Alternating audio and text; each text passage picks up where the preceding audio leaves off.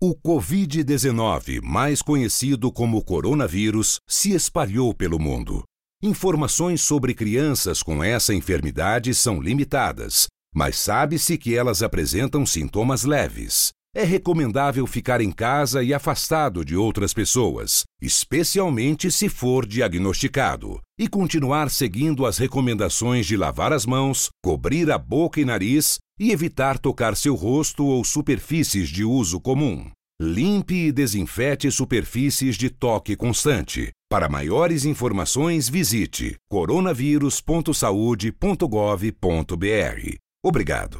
Produzido pelo Coletivo Podcast, uma iniciativa ABPOD de colaboração coletiva. Você está ouvindo uma produção Altia, podcasts criativos.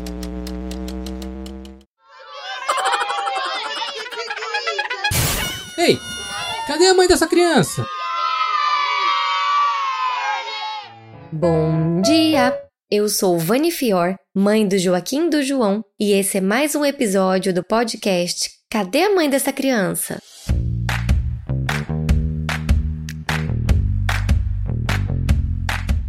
Nessa época de quarentena, muitos problemas da casa começam a vir à tona e muitos problemas do casamento começam a vir à tona. Recebi várias piadinhas sobre homens que não aguentam mais a mulher mandando neles, vídeo de um cara com os olhos roxos dizendo que a mulher tinha batido nele, até um áudio bem de mau gosto perguntando se iam suspender a Lei Maria da Penha durante a quarentena. Senhor, imagina como deve ser difícil a quarentena para quem vive um relacionamento abusivo.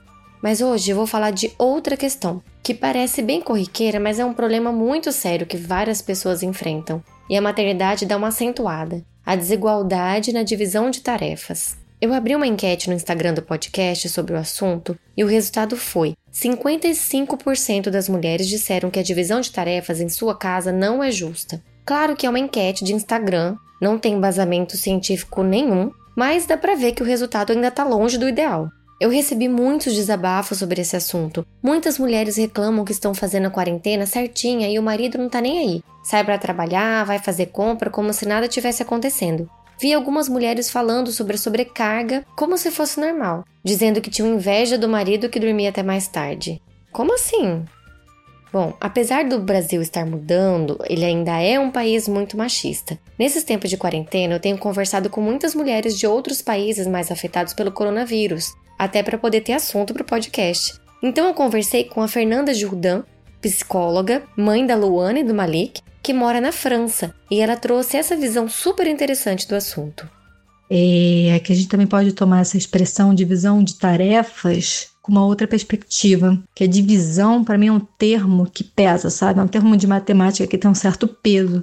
Eu acho que o melhor termo é pensar assim, o francês seria faire ensemble, que é o fazer junto, fazermos juntos, né?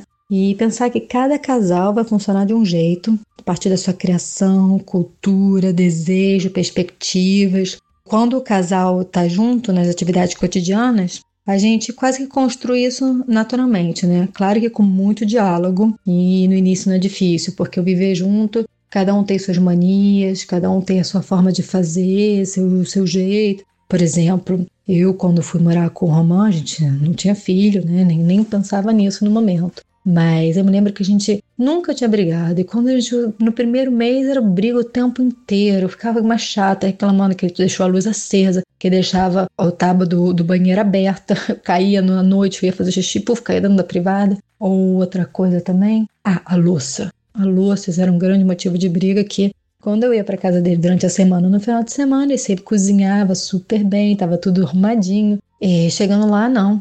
Como eu trabalho a semana toda, ele não tem vontade, não queria fazer a louça, e deixava. Até ele falava, pô, mas você que come mais em casa, eu só como à noite. Eu falava, é, mas se a gente for contar quem come mais, quem come menos. E aí acabava que era uma discussão que foi resolvida comprando uma máquina de lavar louça. Tudo tem solução, né? Ainda bem.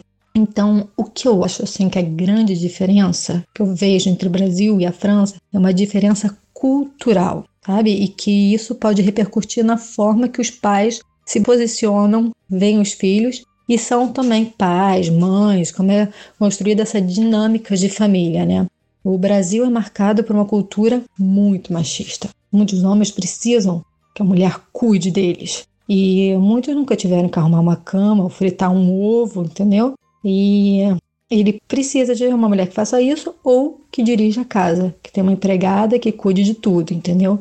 Aqui, o jovem sai muito cedo de casa. O Romão, por exemplo, saiu com 17 anos, o irmão dele com 16, a irmã saiu tarde. O tarde é com 22 anos. E eles também ajudam e participam do coletivo da casa como um todo, entendeu? Limpar a piscina, colocar roupa para lavar, cozinhar. E eu vejo também que, que os pais dão muita autonomia aos filhos. Eles se abaixam, falam nos olhos, as crianças saem andando de bicicleta bem na frente. Vem a criança como um sujeito, entendeu? Capaz e com responsabilidade. E o que eu acho que é importante implicar as crianças desde pequena, a partir dos recursos delas e dos limites e idade, pouco importa se és menino ou se menina, entendeu? Mas implicar nas tarefas do lar desde pequenininho. E também é importante também a gente dar brinquedo que não enquadre a criança. Menino também pode brincar de boneca, prender o cabelo. Eu acho que então é desde cedo que a gente constrói junto essa implicação do sujeito na vida coletiva da casa.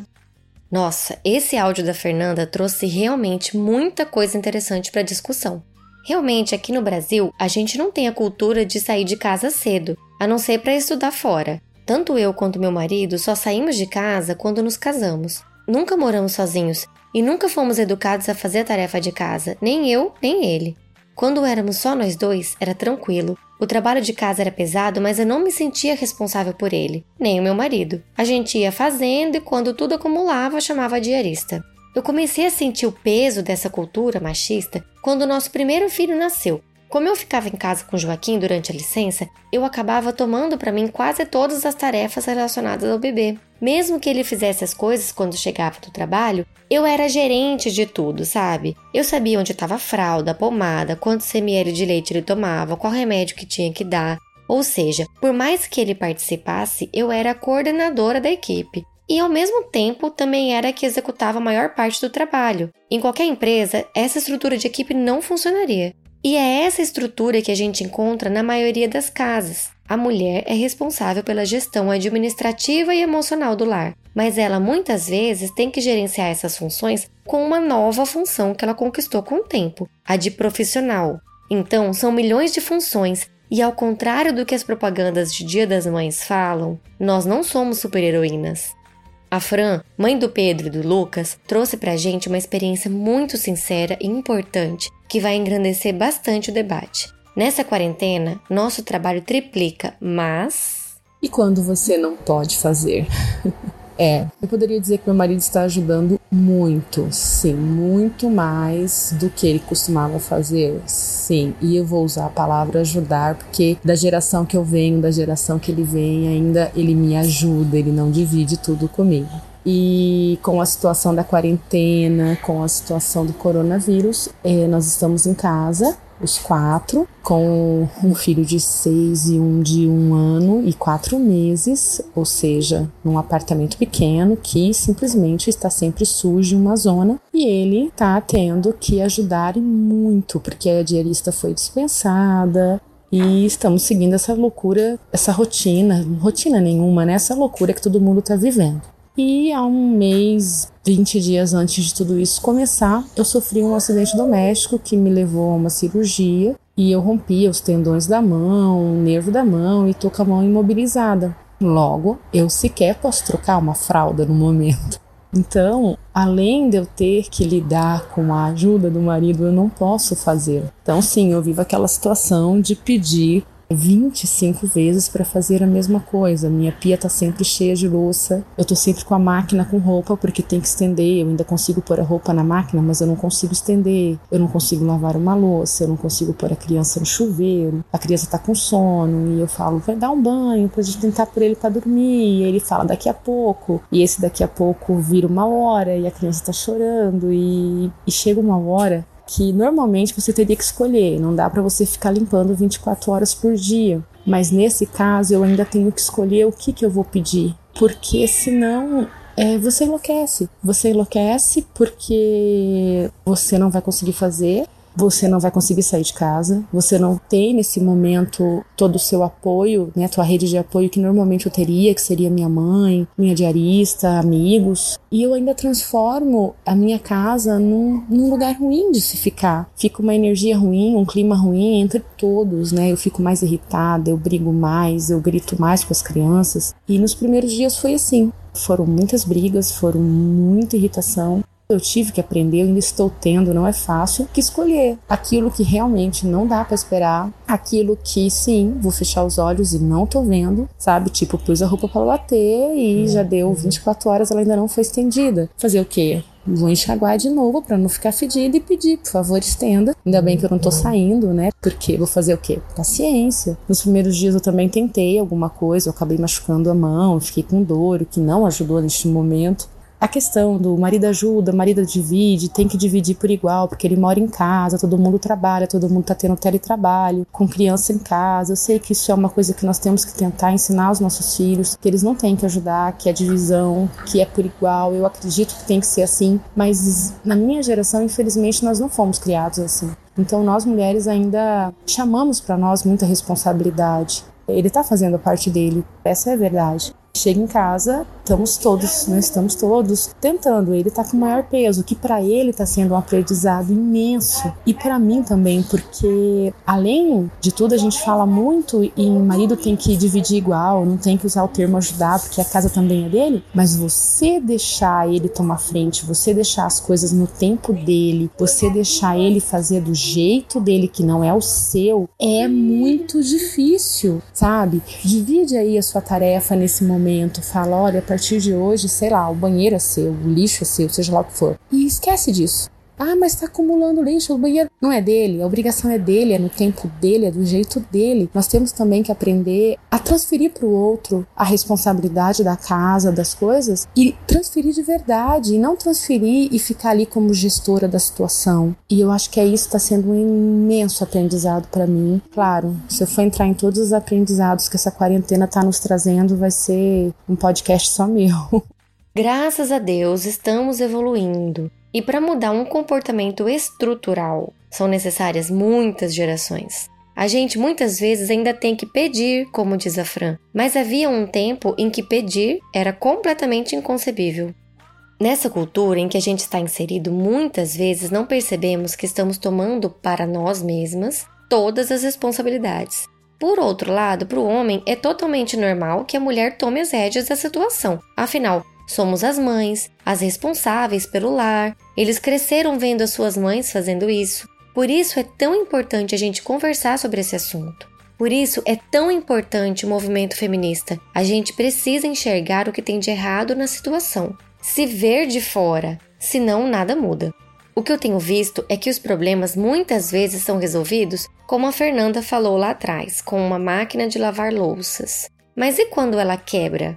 Deixa eu dar um exemplo melhor eu ouvi alguns relatos de mulheres de boas condições financeiras reclamando que o marido entende que se podem pagar empregada, está resolvido o problema de divisão de tarefas. Mas com a quarentena, a empregada foi dispensada, então automaticamente as funções da casa voltam a ser da mulher. Ou seja, dinheiro resolve tudo, mas e quando ele não resolve?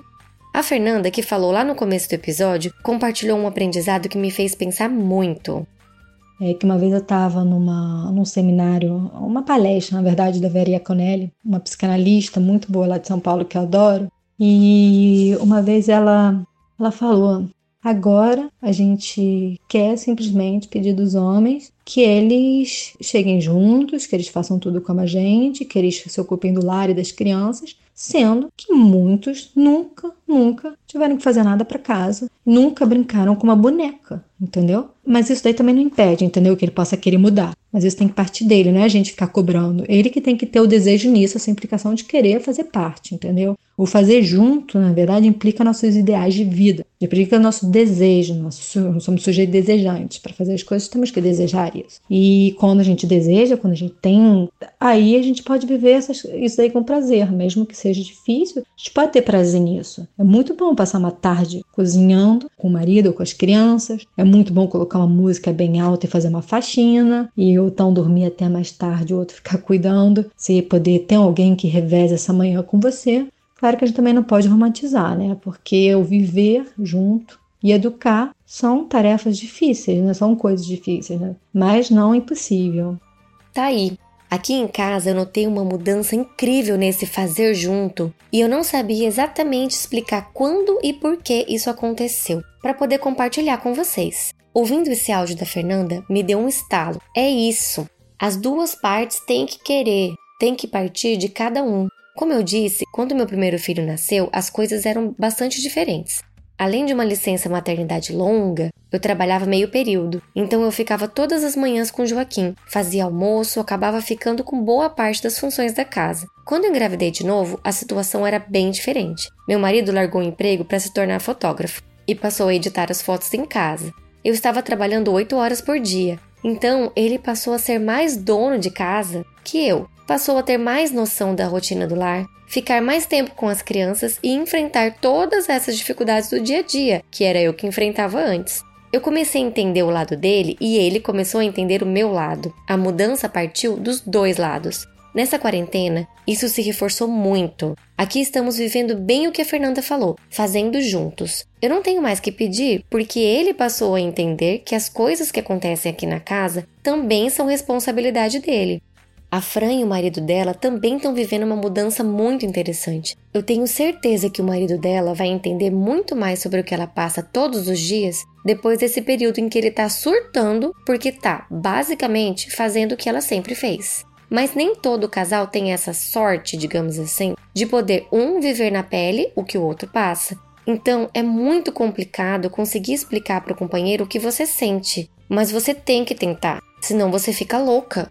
Eu comecei esse episódio falando de divisão de tarefas, mas termino adotando a terminologia da Fernanda. Fazer junto é a expressão certa. Fazer junto as funções da casa, o casal, a família, colocar as crianças para ajudar. Crianças que veem os dois pais lavando louça, varrendo a casa, trocando fralda, vão crescer sabendo que isso não é função da mulher. Vamos mudar o mundo aos pouquinhos. Nossas filhas vão viver num mundo muito mais justo do que nós. Você está passando por dificuldades com as tarefas do lar? Quer compartilhar sua experiência com as ouvintes? Manda mensagem para mim lá no Instagram, arroba Cadê a Mãe Podcast. Vamos criar uma rede de apoio. Se tem alguma amiga que acha que precisa ouvir esse episódio, manda para ela. Ou quem sabe, manda para o seu marido ouvir. Talvez ele esteja precisando de um toque, né? Agora eu vou ali lavar umas louças enquanto meu marido passa pano na casa. Tchau!